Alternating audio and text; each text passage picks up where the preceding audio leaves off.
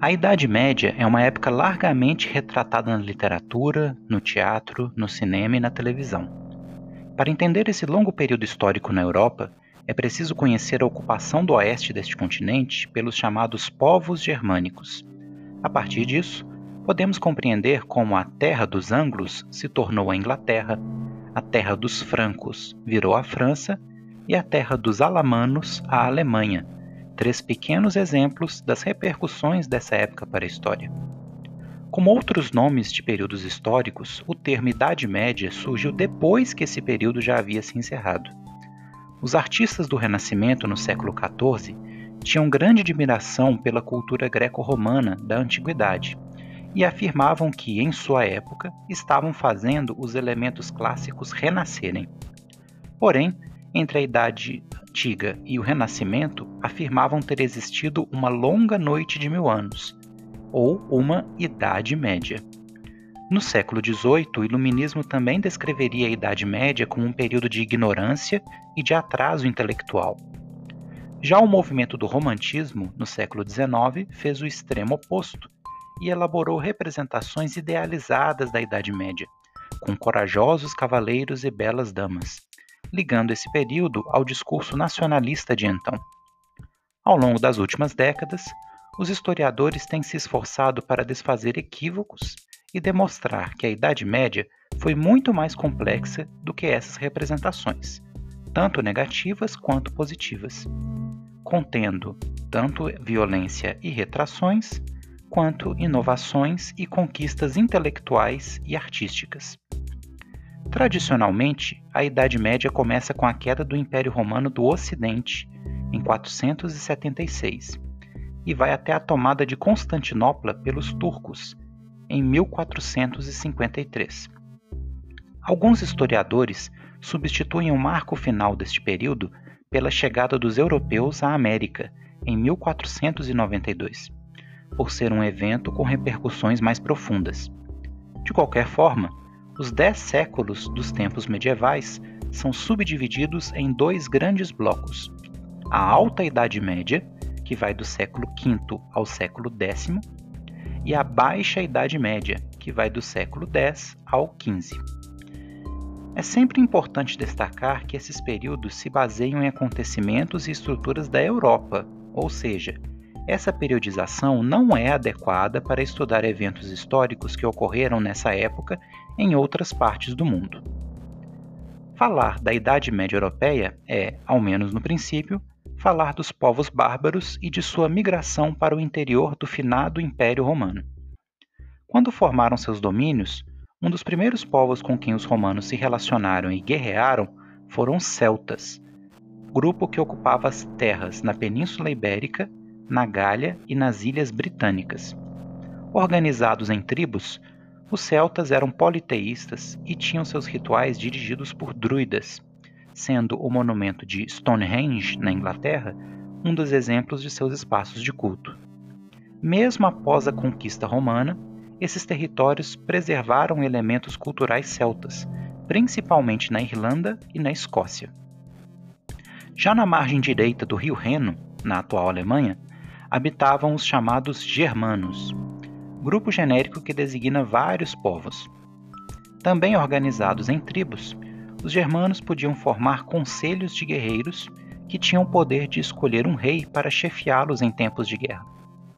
Uma instituição importante na tradição germânica era o que os romanos chamavam de comitatus, o compromisso mútuo entre o chefe e seus subordinados de honra, lealdade e recompensa nas guerras, principalmente por meio de doação de terras conquistadas, um dos fatores importantes para a futura constituição do feudalismo. A principal atividade econômica praticada pelos germanos era a agricultura, um elemento que ajuda a explicar a ruralização pelo qual a Europa passou no início da Idade Média.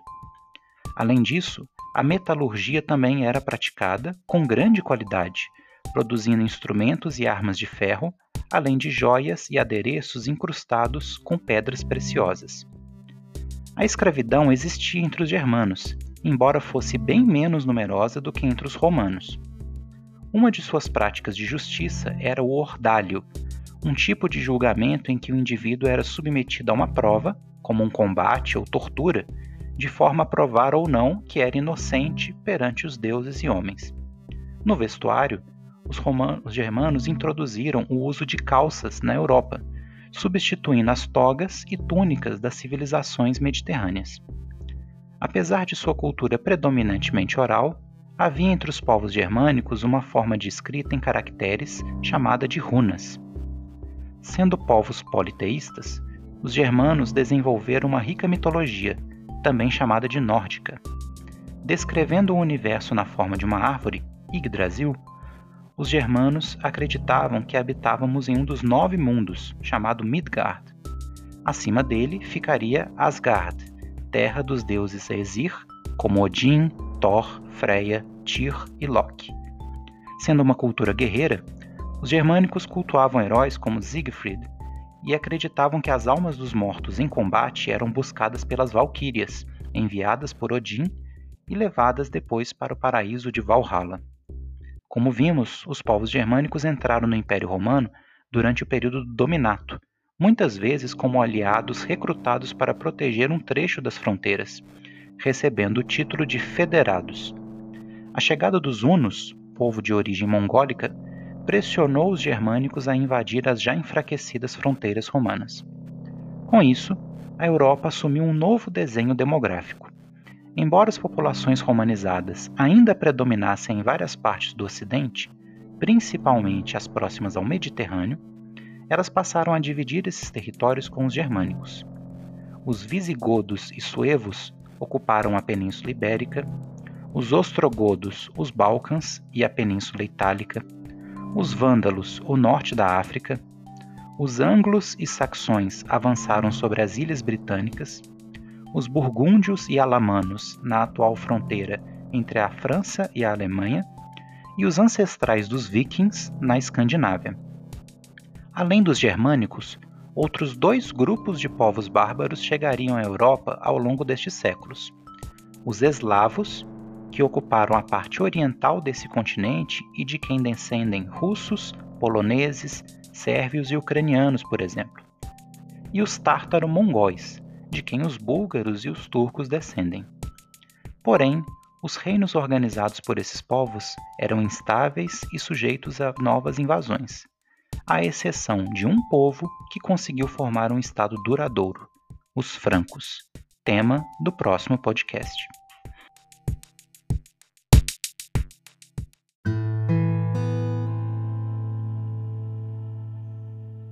Vimos no podcast anterior, os francos foram o único povo germânico que conseguiu estabelecer um reino duradouro na Europa nos séculos que se seguiram à queda do Império Romano do Ocidente. A partir dos territórios da antiga Gália, agora rebatizada como Frância, esse povo deu origem a um dos mais importantes impérios do período medieval. Liderados pelo rei Meroveu, patriarca da chamada dinastia Merovingia, os francos se instalaram ao norte dessa região, disputando-a com os romanos, outros germânicos e invasores hunos do século V. Mas as bases do sucesso franco começaram a ser estabelecidas pelo neto de Meroveu, o rei Clovis. Esse monarca buscou consolidar um estado mais organizado e centralizado na região, escolhendo como capital a antiga colônia romana de Lutécia, em uma ilha no rio Sena, que passaria a ser chamada de Paris. Além disso, e muito importante, ele enxergou na Igreja uma força capaz de conferir maior estabilidade aos seus domínios, onde habitavam numerosos súditos cristãos de origem romana. A Igreja em Roma, por sua vez, cada vez mais distante do imperador de Constantinopla, buscava desde a queda do Império Romano a proximidade com um Estado forte que a protegesse. Assim, Clovis converteu-se ao cristianismo juntamente com seus soldados, iniciando uma aliança duradoura entre os francos e a Igreja. Muitos anos depois, no século VIII, os reis merovingios relegaram as tarefas de governo aos chamados prefeitos do palácio, responsáveis pelo governo de fato do reino. Um desses nobres, chamado Carlos Martel, tornou-se célebre pela Batalha de Tours ou Poitiers, em 732, na qual derrotou a invasão dos árabes que, vindos da recém-conquistada Península Ibérica, atacaram o Reino Franco. O poder dos prefeitos do palácio era tão grande que o filho de Carlos Martel, chamado Pepino o Breve, destronou o último rei merovingio e, em homenagem ao pai, iniciou a dinastia carolíngia.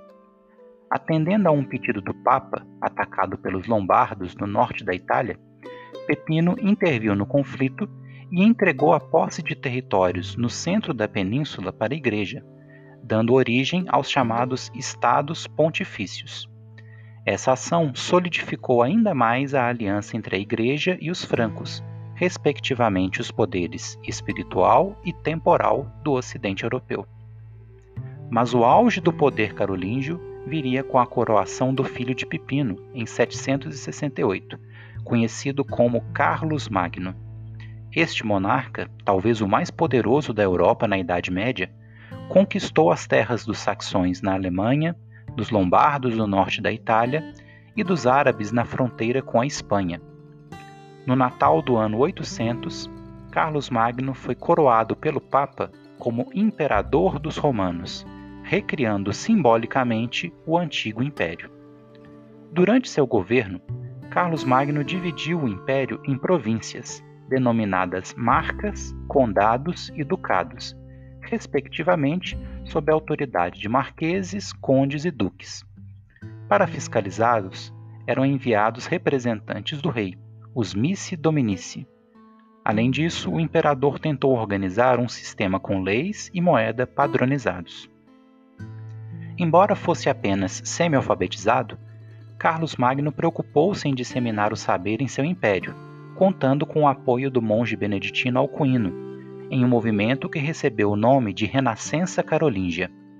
Nesse período, foram criadas escolas para nobres, anexas a mosteiros, catedrais e palácios. Os monges passaram a produzir livros adornados com desenhos chamados iluminuras, e foram criados alguns tipos de caracteres para facilitar a escrita, que ficaram conhecidos como minúsculas carolíngias. Combinando elementos romanos, germânicos e célticos, a arte produzida no Império Carolíngio lançou as bases para os séculos seguintes. Apesar dos conflitos com o Emirado Árabe na Península Ibérica, Carlos Magno manteve relações diplomáticas cordiais com o califa Harun al-Rashid, de Bagdá, tendo ambos os soberanos trocado presentes e negociado o acesso de peregrinos cristãos a Jerusalém. O reinado de Carlos Magno chegou ao fim com sua morte em 814, passando o trono para seu filho Luís o Piedoso. Após a morte deste, a disputa pelo poder entre seus filhos levou à assinatura do Tratado de Verdun, em 843, que dividiu o Império Carolíngio em três reinos separando a partir de então a França da Alemanha. Enfraquecidos por essa divisão, esses reinos seriam alvos das incursões dos vikings, povos vindos da Escandinávia no século IX, que saquearam e conquistaram terras nas ilhas britânicas, no norte da França e até no sul da Itália. Isso contribuiu para aumentar o poder dos nobres locais em detrimento dos reis. Apesar disso, o impacto do reino franco e de seu sucessor carolíngio, e em menor escala dos outros reinos germânicos, pode ser observado no peso que as línguas germânicas têm no norte da Europa, como o inglês, o alemão e o holandês. De vários vocabulários incorporados às línguas românicas, como os nomes dos pontos cardeais no português, e de nomes próprios, como Henrique, Eduardo, Guilherme, Carla, Bernardo, Gisele, Rodrigo, Bruno e Luiz. As invasões e a fragmentação resultantes do colapso do Império Carolíngio abriram espaço para a formação de novas estruturas políticas e sociais no continente europeu, contribuindo para o estabelecimento do feudalismo.